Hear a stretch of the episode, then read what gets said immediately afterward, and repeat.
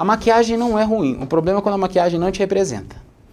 Você tenta passar uma coisa que você não é. Quando você tenta passar o que você não é. A vantagem de um conteúdo informal e orgânico é que você não tem tempo de maquiar.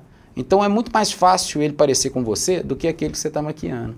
O que eu tenho para apresentar para vocês hoje são ferramentas muito sólidas, que vocês conseguem exponenciar quase que qualquer trabalho de vocês, se vocês tiverem como criar conteúdo da forma certa, como conduzirem o comportamento por trás das redes sociais, que vai sustentar isso a longo prazo, e como correr os patrocínios. Então eu divido esse workshop em três grandes blocos. É um marketing que eu aponto para a música, mas ele é para todos.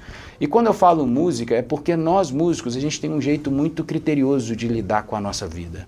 A gente é muito romântico, concordam?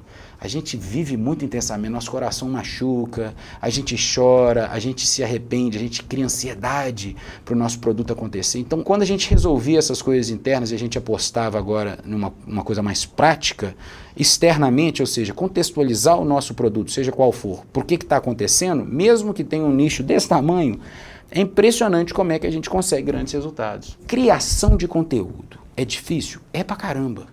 Não é fácil, porque a gente se expõe muito. Como que a gente define conteúdo? É um pedaço de informação que te represente. Ponto final. E isso não precisa ser nas suas palavras, pode ser na palavra de outros que você terceirizou agora e apresentou, igual um DJ faz. Conteúdo só vale na internet se te representar. Porque se não te representar, você não converte. E onde que nós músicos entramos muito nisso? Cara, eu não sei quantas vezes já aconteceu de eu acompanhar artistas e não querer postar qualquer trecho de um show ou um momento da vida deles onde ele, um voz e violão onde ele desafinou um pouquinho. Ou então a qualidade de vídeo não está boa, ou mesmo cantoras onde o ângulo está feio, deixou ela mais gorda. Eu não sei quantas vezes isso aconteceu e a pessoa não postou.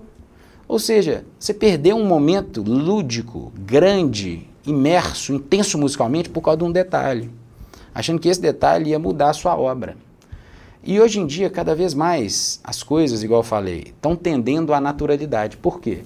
Porque, imagina o seguinte, a nossa evolução enquanto seres humanos, né? a gente já está na quarta revolução industrial, o que é muito louco.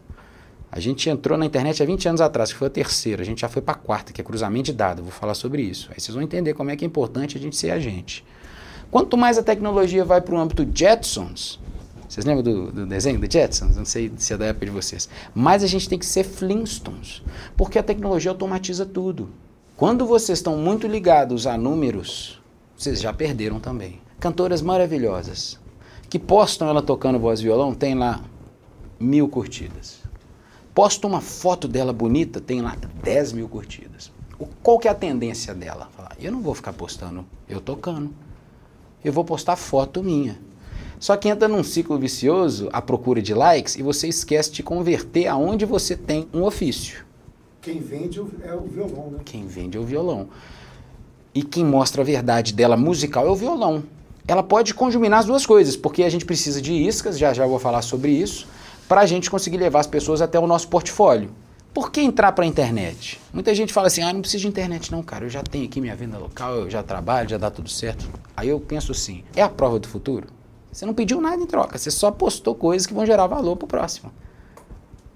O jogo da internet é muito pouco egóico, cara. Na hora que você entra nesse prisma que é tudo para o outro, tudo volta, em dobro.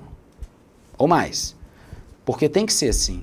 Porque senão as pessoas não se catequizam a você.